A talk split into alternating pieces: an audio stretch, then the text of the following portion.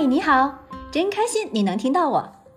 我们是一对爱自驾旅行的八零后夫妻，一个呢喜欢拍照，一个呢喜欢写文，一个痴迷开车自驾，一个永远愿意陪着他到处疯。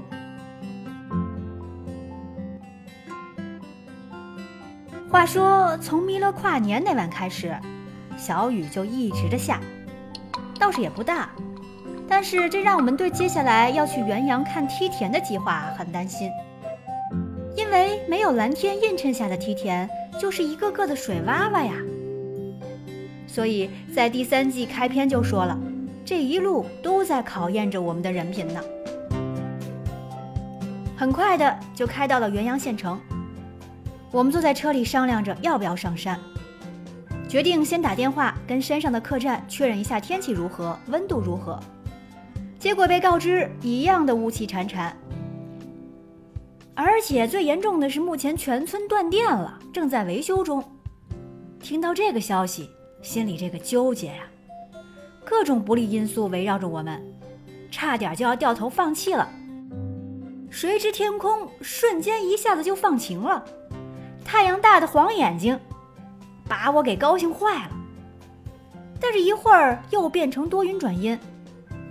观察了半天，就是时晴时阴的不断循环中。刚刚电话咨询过的一家客栈的妹妹给我回电话说，山上晴了，你们可以考虑上来再看看情况。顿时对这个妹子好感度一百分。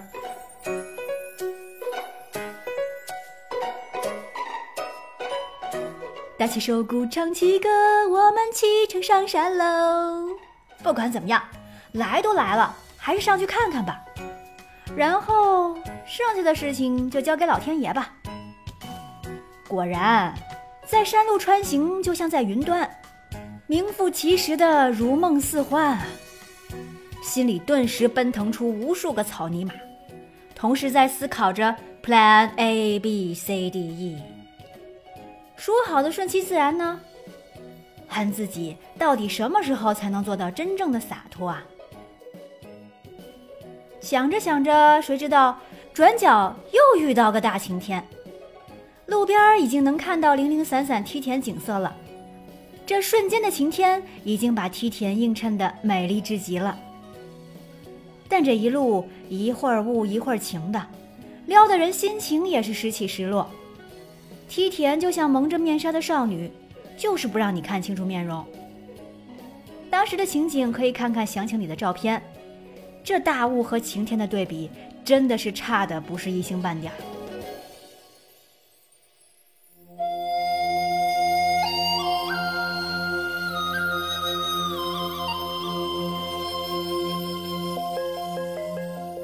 到了目的地，找到好感度一百分小妹家的客栈，她家有一个网红屋顶平台，视野不错。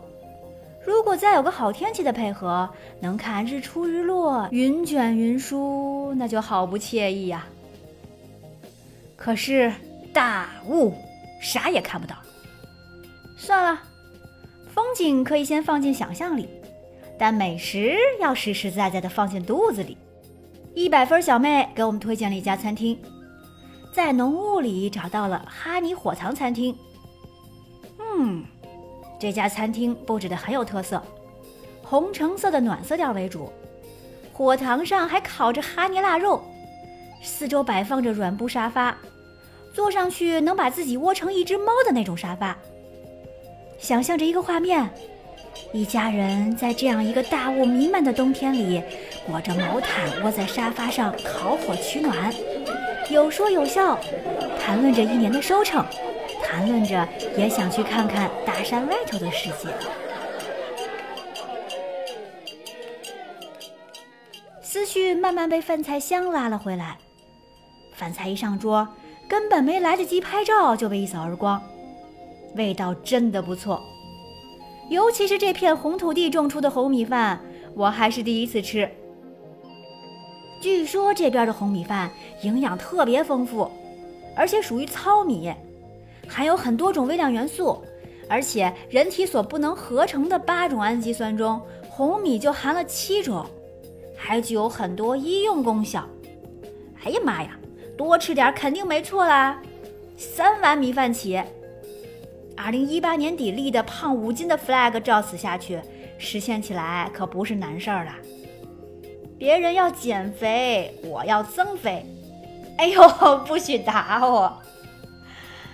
溜达回客栈，天冷多雾，自然没什么娱乐。和一百分女孩在一楼大厅聊了会儿天儿，撸了撸猫咪，就睡觉了。客栈的寝具挺舒服的，盖着温暖的被子与毛毯，在梦里与当地的山神对话。对话的内容自然是，大家都知道的。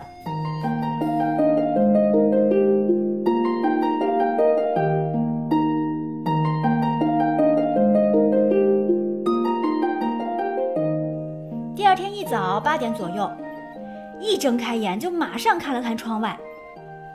看来昨晚山神忙得没空听我唠叨，四周依然被一层雾气笼罩，只能继续百无聊赖的逗猫，等待客栈阿姨做早饭。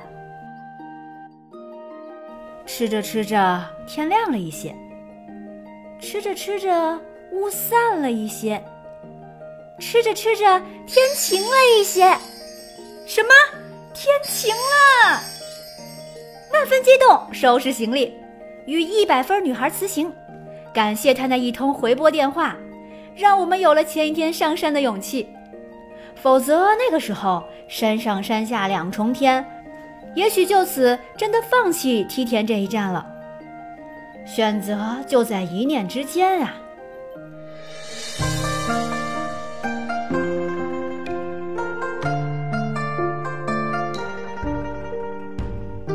大家都知道我是个古村落控。阿者科古村必然不能错过。阿者科是哈尼族原住民的古村寨，村口的牌子里写着“阿者科”，哈尼语的意思是“华竹成片成林的地方”。走进村寨，我惊喜地发现，这里还真是一个原生态的阿者科。描述一下我看到的：只见很多妇女背着竹筐爬上爬下，筐里放着一大块一大块的石头。这一筐少说要几十斤重吧，但是他们个个都步履矫健，我空着手走下坡都要时刻小心滑倒呢。但他们与其说是妇女，不如说是很多老奶奶，满脸的沧桑和褶皱，让人看着挺心疼的。这不应该是聊天晒太阳的年纪吗？但少数民族的妇女们却还在如此辛勤的劳动。他们用骡马将修筑梯田的石材，沿着村寨里高低不平的石块铺就的小路，一块块的运送到梯田边。勤劳的哈尼妇女每次背上几块石材，沿着梯田埂背到需要修建的梯田处，就这样日复一日、年复一年的用劳动和汗水把一块块的梯田雕琢和浇灌的灵妙非凡。这才形成了今天我们看到的千姿百态、变幻莫测的天地艺术交响曲，成为举世瞩目的梯田奇观。我们的这一眼，就是哈尼人的一千三百年呀！啥都别说了，看图看图。村子里的道路很窄，四通八达。时不时的鸡呀、猪啊鱼贯而出，太有意思了。地上时不时的有些淤积的泥水，不是很好走。但我哪管这些？穿过村子，一直往里头走，顿时眼前呈现出一片世外桃源，就像画儿啊！一座座梯田雕刻的大山，我仿佛站在山巅，远眺这片云海笼罩的梯田。一年四季蓄水种稻，每个季节有每个季节的颜色。最美的应该还是每年的十二月到三月，梯田灌水养田。如果从上帝的视角向下俯瞰，每块梯田就像一面镜子，映着天空的色彩。这里还有个传说：如果能有幸看到梯田里倒映出的一千个月亮，就能实现你最美好的愿望。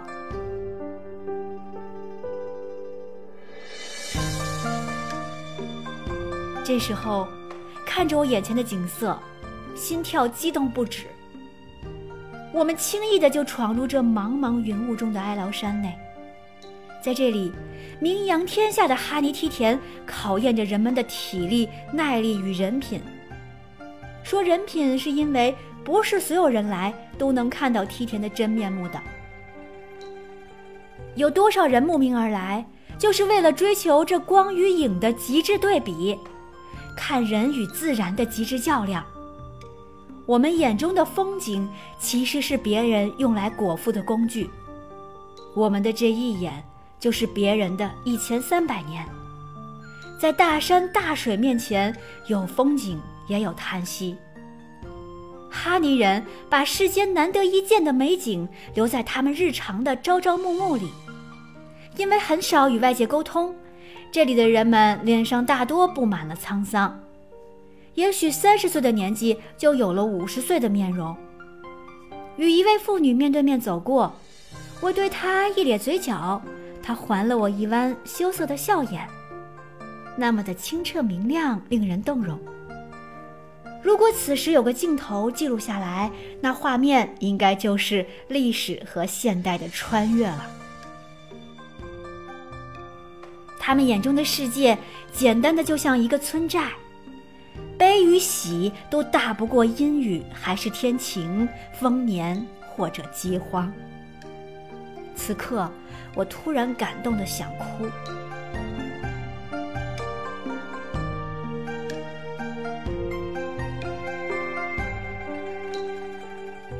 上面这些是我在图文游记中记录下来的文字。现在可以充满感情，用自己的声音再把它读出来给大家听，又觉得莫名的激动了起来。走了这么多的地方，看了这么多别人的生活，归根结底还是想告诉自己：珍惜自己拥有的，不以物喜，不以己悲。物质带给我们的快乐到底有多大？当失去某些东西的时候，我们的心是否又乱了呢？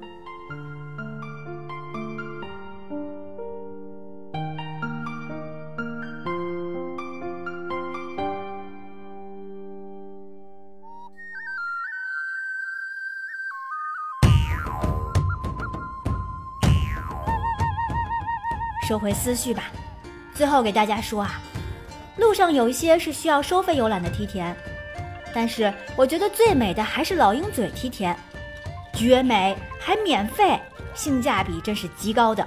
看图看图吧。当时很想在这美景里录个抖音，但有其他陌生游客过来，怕受不了我魔性的舞蹈，别被人踢下山去。出于安全考虑，还是作罢。下集预告：建水小火车，没坐到你都是我的错。